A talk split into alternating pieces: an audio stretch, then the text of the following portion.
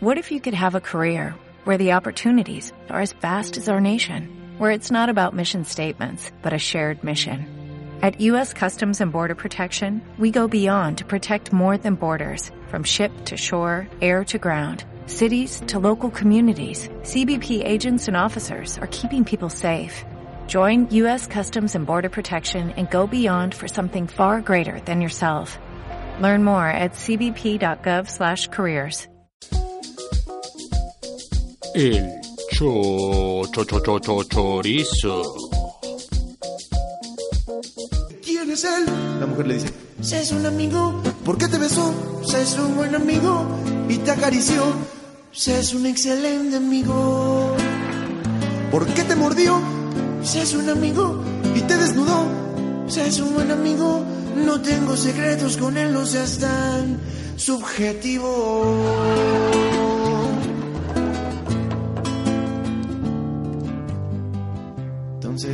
Desde la capital del Estado de México les dejamos caer el chorizo.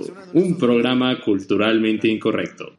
En este programa se analizan temas culturales de una manera seria y profesional por expertos en la materia y por expertos nos referimos a El Tom Cruise de San Mateo Atenco, Luis Román Bernal, y el Will Ferrell de las altas planicies de México, Rubén Ríos.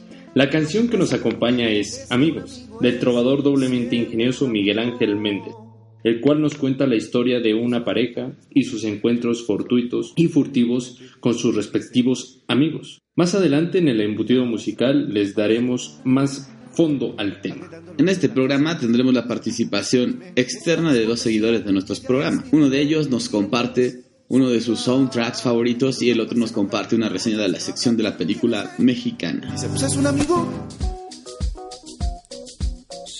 Va su introducción culinaria.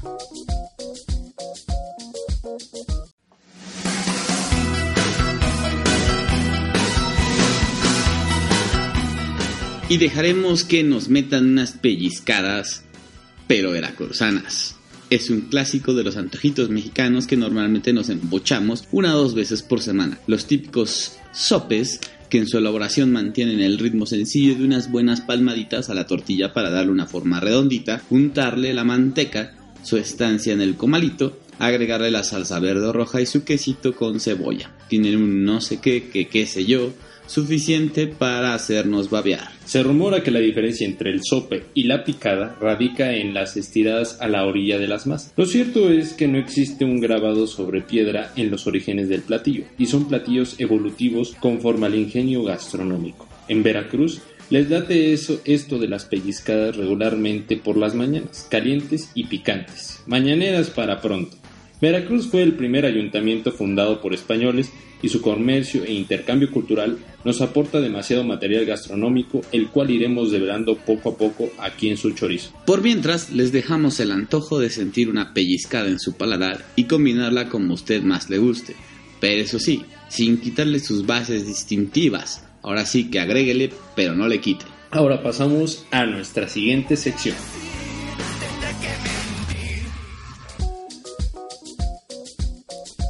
El chorizo espectador.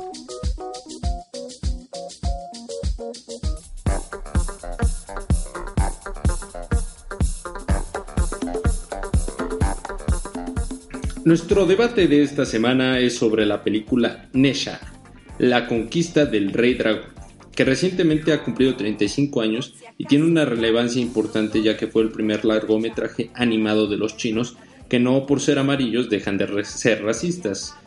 Originalmente lanzada en 1979, la historia se basa en una leyenda popular china, algo así como para nosotros la Llorona nada más que con espadas, golpes y superpoderes. Es dirigida por Wang Shu Chen, Pues verán, la animación en sí se ha quedado corta para las animaciones presentadas en estos días. Sin embargo, existe un montón de razones para dedicarle una hora de tu tiempo. Voy a nombrar tres buenas razones para verla. La primera es lo fumado de la historia. La segunda razón es que de hecho aprenderás de la mitología china. Y la tercera y más importante es que podremos ver la primera nube voladora y ya nada más por eso rifa mil. Por, por fumado te refieres a que nuestros escuchas deben de prenderse un porro antes de ver este película. Seguramente los que ya se prendieron el porro fueron Lo- Los, animadores. Los animadores, la Ah, verdad. ok, pero los escuchas no necesitan hacer. No, no necesitan hacerlo. Digo, pueden hacerlo. para quedar claro, Estaría ¿no? mejor. Ok. Bueno, mira, yo creo que esta película nos ayuda a escapar de las animaciones e historias tradicionales de Disney o de DreamWorks. Sin embargo, a lo largo de la historia no hay evidencia de las motivaciones de los personajes o su propósito. El Rey Dragón, por ejemplo, es solo un dispositivo de trama, no tiene una motivación de por qué es el antagonista. El mismo protagonista no tiene el peso necesario en la historia para que te intereses en su cruzada. La verdad, esta película se me hace divertidamente chusca y todo su contexto tiene relevancia, pero será nuestro 5 de la sección. Debo agregar que solo pudimos encontrarla en inglés y subtitulada. Generalmente el doblaje de los animes al español es bastante bueno y el hecho de que no lo tenga como que te deja con las ganas de ver cómo se hubiera escuchado con la voz de un cacaroto o algo así. Exacto. Sin embargo, yo creo que 5 se queda muy benévolo, ¿no? ¿No lo crees? Bueno, es que a mí la verdad no me gustó tanto. Me dijiste que se te había hecho entretenida. Eh, sí, pero la última parte, y porque parecía un episodio de La Rosa de Guadalupe, así de, ¿no? que, que este mató al hijo de este y que el lobo se suicida. Y, no, pero bueno, esta parte como de ver una animación en donde un personaje se suicide, pues está interesante. es, ¿no? es- Es- es innovador, Es hecho, algo que no se ve nuestros, mis- nuestros mitos son un poquito menos este, ingeniosos, quizá. Bueno, lo, adaptan para niños, pero por ejemplo la historia de La Llorona es muy trágica, ¿no? Esperemos un día hacer un análisis de, de la historia, de la leyenda de la, Llo- de la Llorona, cuando ya se acerquen las fechas de Día de Muertos, aquí en su chorizo. Estaría muy bien. Por lo mientras pasaremos a la siguiente película. Que venir al sur. Lo importante es No sé cómo enfrentarme a esto. La película mexicana que les presentaremos es Todo el Poder, escrita y dirigida por Fernando Sariñana en 1999. La estelarizan el nominado al Oscar y actor de cualquier película mexicana Damien Bichir y la sexy, hermosa y talentosa Cecilia Suárez. Después de haber sido víctima Perdón, no, no lo pude evitar. Después de haber sido víctima del delito, Gabriel junto a un aspirante a actriz desempleada se darán a la tarea de investigar a un policía corrupto, que resultará en una persecución de gato y ratón en la cual la mordida del ratón puede ser mortal. La película mexicana es en lo que a mí respecta un clásico del cine mexicano y con todo y que a Rubén le parecerá una sublime mamada, este posicionamiento lo sostendré porque tengo unos huevotes bien cabrones. Chiquito, Entonces, pues a lo que me truje chencha. La trama aquí compartida es para mí un mensaje poco estereotipado al paradigma cultural del país, pues el bueno le pega al malo, y en el caso concreto de las tragedias mexicanas, que son varias, esto es totalmente innovador. Sí, así de aletargados somos. Pues si las historias de delincuencia aquí tocadas fueran producción gringa, seguramente un soldado fortachón con una bandana en la cabeza, con un arco, se reventaría sin nervio alguno al comandante Elvis Quijano. Conformémonos pues con un superhéroe moralista interpretado por Damien Bichir y sus super amigos. Pues si te gusta el cine mexicano de aquellos nostálgicos noventas, en donde se reflejaba a un distrito federal como la ciudad más peligrosa de México, puede que te guste, porque desgraciadamente otras ciudades de- se han vuelto más corruptas y más violentas que la capital en aquellos años. Ahora bien, dejando de lado la participación de la talentosa y bellísima Cecilia Suárez, la trama de la película no es creíble. Como ejemplo está el personaje de Luis Felipe Tobar, el policía slash detective con complejo de Elvis Presley, que por lo mismo no le terminas de creer que él sea el antagonista. También me desagrada la participación innecesaria de la hija del director, que como sucede en todas sus películas, sus papeles no aportan nada a la misma. Sí, tiene sus partes graciosas, como el cameo de Miguel Galván, que no les voy a quemar su super frase que dice, creo que al principio, ¿no? Sí, es muy bueno. Sin embargo, no me gustó en su totalidad. Y como conclusión, la película es una chulada. Y en contra de lo que Rubén dijo, y que me valió madre totalmente, le voy a poner un Super 7.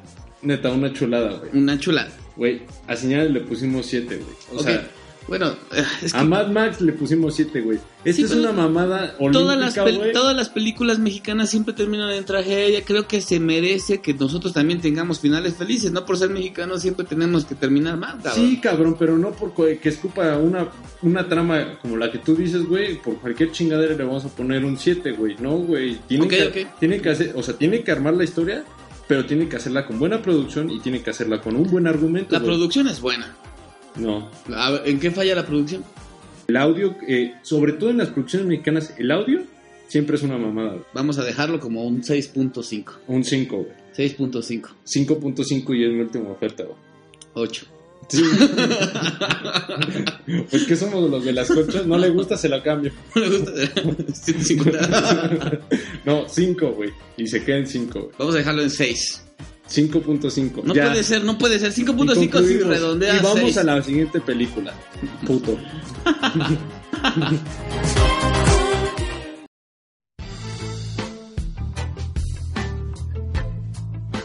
Como ya les habíamos dicho en el programa pasado que llevaremos un seguimiento de la trilogía de las películas de Monty Python, un grupo británico con giro a la comedia, y puesto que con anterioridad ya les dimos santo y seña de los directores, historia y otros datos sobre la producción, me reservo el derecho de recapitular y los exhorto a escuchar el anterior programa para que estén mejor informados.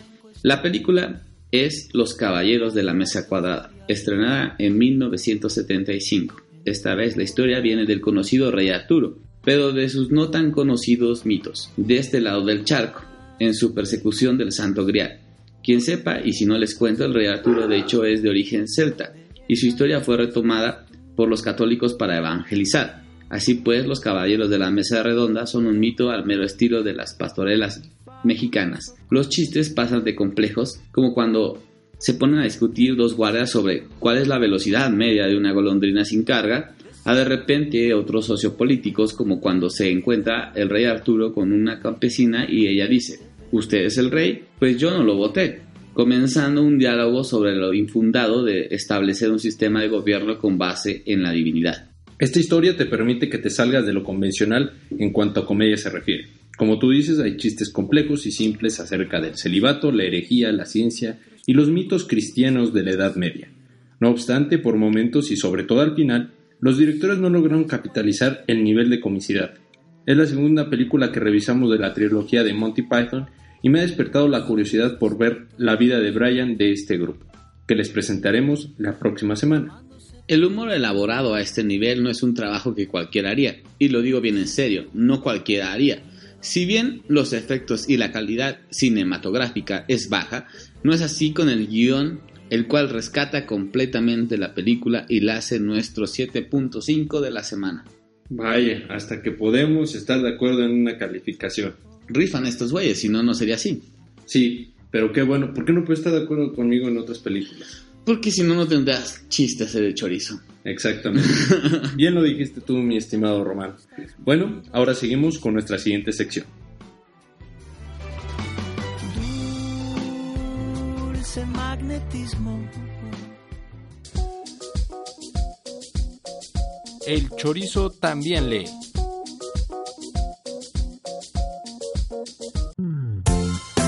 Nuestro libro de la semana es El vampiro de la colonia Roma, de Luis Zapata. Nacido en la capital del estado más violento del país, Chilpancingo Guerrero, es considerado uno de los escritores más prolíficos de la literatura homosexual mexicana. La novela fue publicada por primera vez en 1978.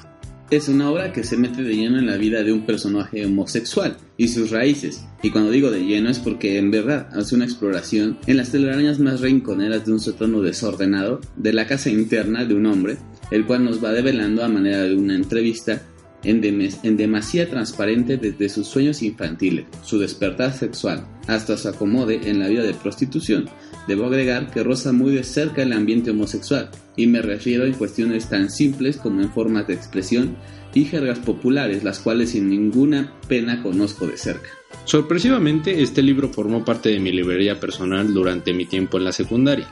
Más increíble, por la temática del libro, fue que me fue recomendado por mi profesor de español José Avisaí Méndez, cuando le dije que quería ser guionista. de lo que fuera. Ahora bien, cuando lo empecé a leer rápidamente me percaté de dos cosas. La primera, el narrador de la historia y también protagonista detallaba con lujo de detalle todo lo que ocurría en su entorno y su interpretación mental, desde qué rico se siente cuando la rimaba en el camarón hasta su iniciación en la prostitución en la famosa colonia Roma. La segunda fue que no hay signos de puntuación, de manera que el lector deberá de ponerlos para entenderlo de manera correcta, por lo que quiero pensar que este fue la razón por la que me recomendó mi profesor y no por el contenido pornográfico. Esperemos que no. Una novela que sirve para hacer constante ejercicio para acomodar la sintaxis. La perspectiva de la historia a través de este vampiro es muy original y trata con una temática que para el tiempo en que se publicó, como desgraciadamente hasta ahora, se sigue percibiendo como tabú. El chorizo se lo recomienda ampliamente. Bueno, por lo mientras vamos a pasar a nuestra palabrota del día. Es fabulosa palabrota del día.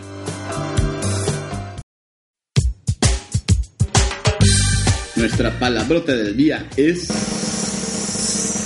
Senjuto. Por favor, colega, dinos qué significa esta palabra. Enjuto, según la Real Academia de la Lengua Española, sirve para designar algo que es seco, delgado o de pocas carnes. También puede significar parco o escaso. Por favor, mi estimado Tom Cruise de San Mateo Atenco, deleita a la audiencia con unos ejemplos, por favor.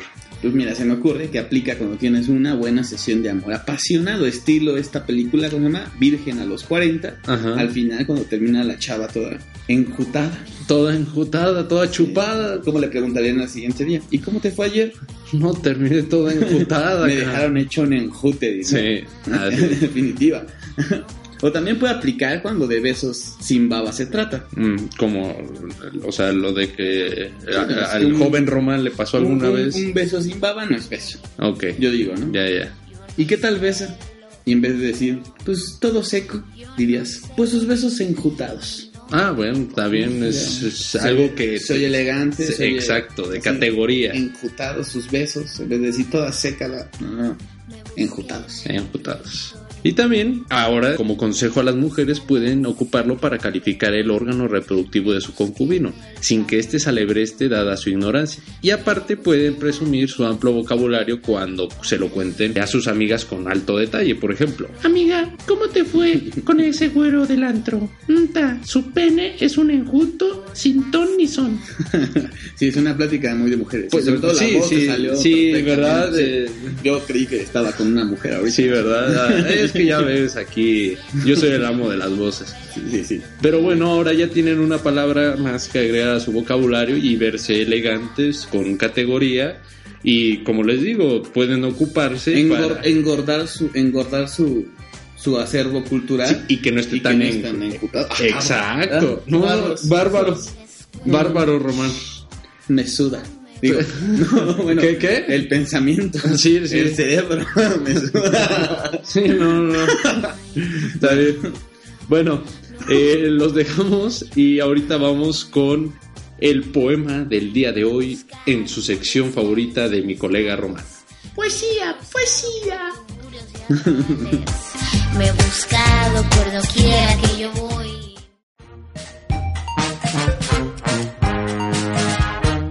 Guadalupe Amor, escritora y poeta mexicana conocida como Pita Amor, de personalidad impactante, novia de toreros y que pasó su vida haciéndole faena a la letra que se movió entre las aguas turbias de la décima, de la que salen pocos como Góngora, Sor Juana y Quevedo.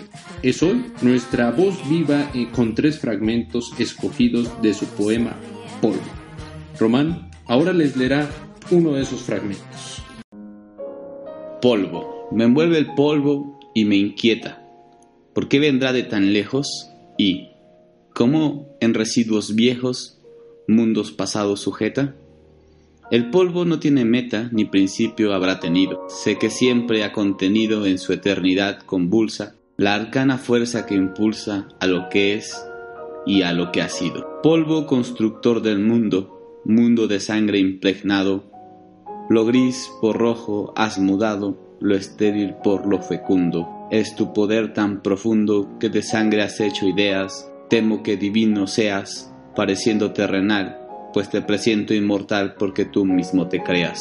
Te veo por los tejados, por las alas de mi suerte, En los espejos al verte, miro mis poros ajados, de eterno polvo impregnado, de antiguas muertes nutridos, al igual que mis sentidos, polvo que polvo va siendo, mi cuerpo te está sirviendo de antena de tus latidos.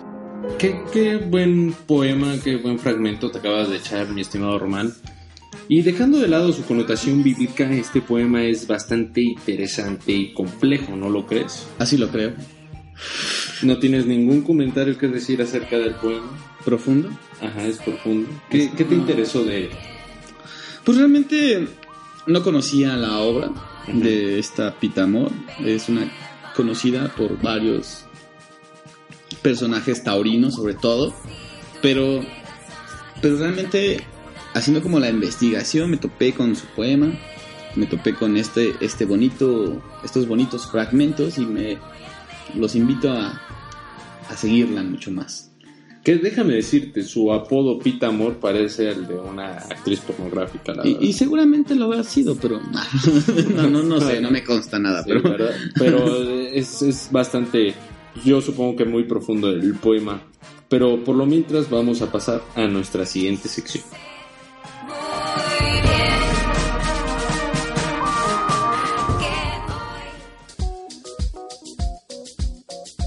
Un embutido musical.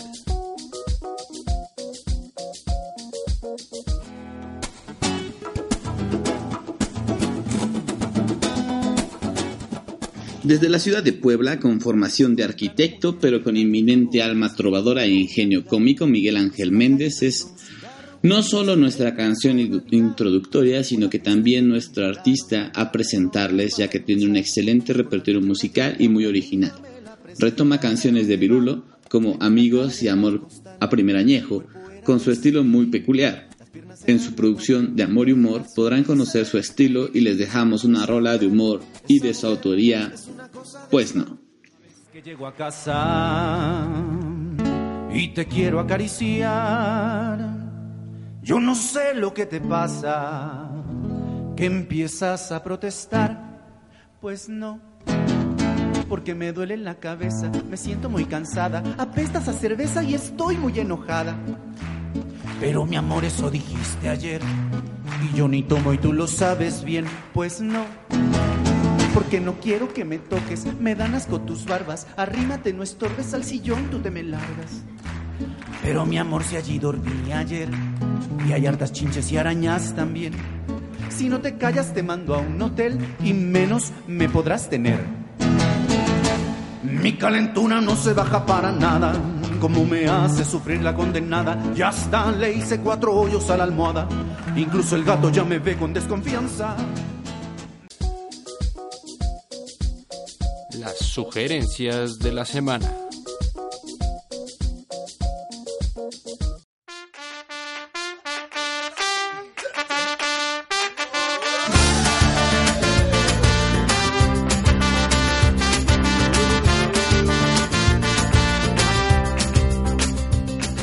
La canción recomendada es Labios de Jenny and the Mexicats, el cual forma parte del soundtrack de la película Amor de mis amores, que nos acompañó durante todo el programa. El filme se estrenó el año pasado, ya se lo pueden fusilar de YouTube. Y dejaremos sonar la rola a continuación. La canción la recomienda nuestro fiel seguidor Luis Adrián y lo pueden encontrar en Twitter como arroba L mayúscula.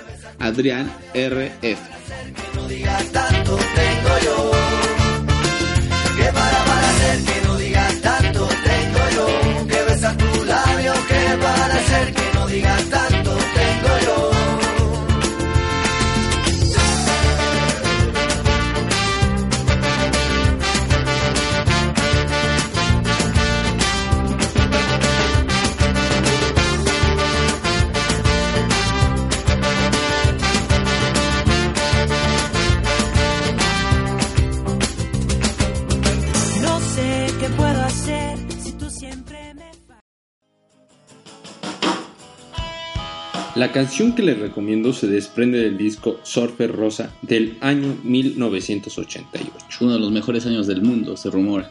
Sí, nada más porque naciste ahí no cuenta la verdad. La popularidad de este sencillo despegó después de la película Parteaguas Fight Club en 1999. en la icónica escena final, donde Edward Norton y Elena Bonham miran hacia la ciudad que está siendo destruida, él gira su cabeza, la mira y le dice, You met me in a very strange time in my life. La canción se llama Where is My Mind y la banda es Pixies.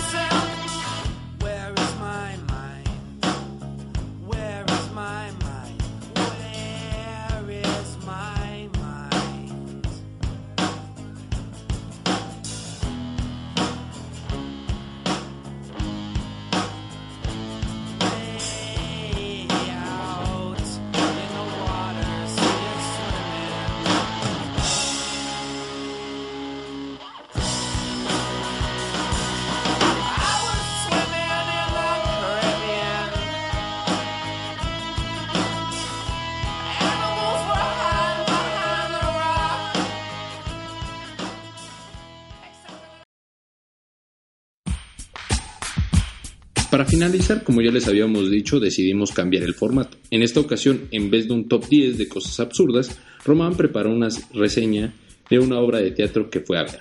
Cuéntanos, Román. Les hablaré ahora, en nuestra sección campechana del final, de la obra de teatro La verdad de los domingos de Juan Bey. Un monólogo que lanza unas pedradas discretas o quizá no tanto a las soluciones simples de algunos autores del género de superación personal. La obra ha sido llevada a varios estados de la República Mexicana presentando un diálogo de cara a cara contra la mentira. La mentira que aún muchos ven ajena a sus vidas, pero la cual es inherente al ser humano. Todos somos unos cabrones y envidiosos. ¿Quién lo admite? Pregunta el protagonista al público.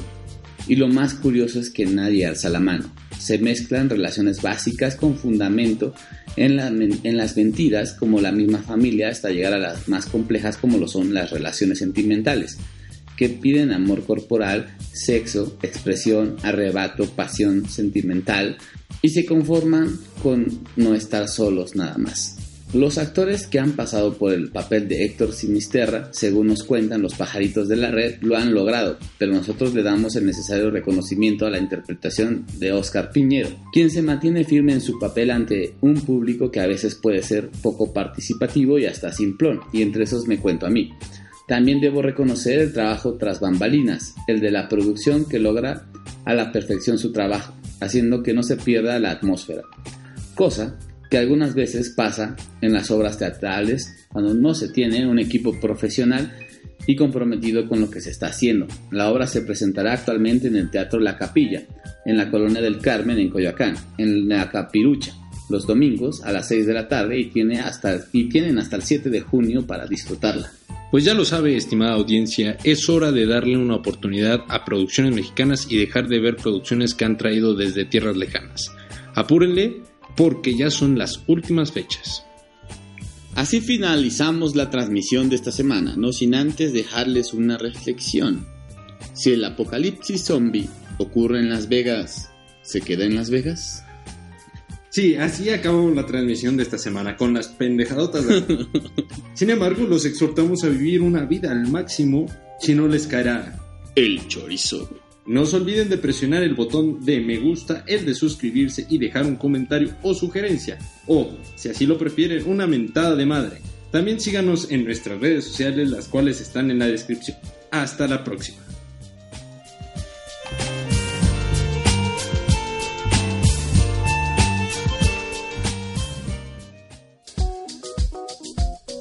El cho, cho, cho, cho, cho, chorizo.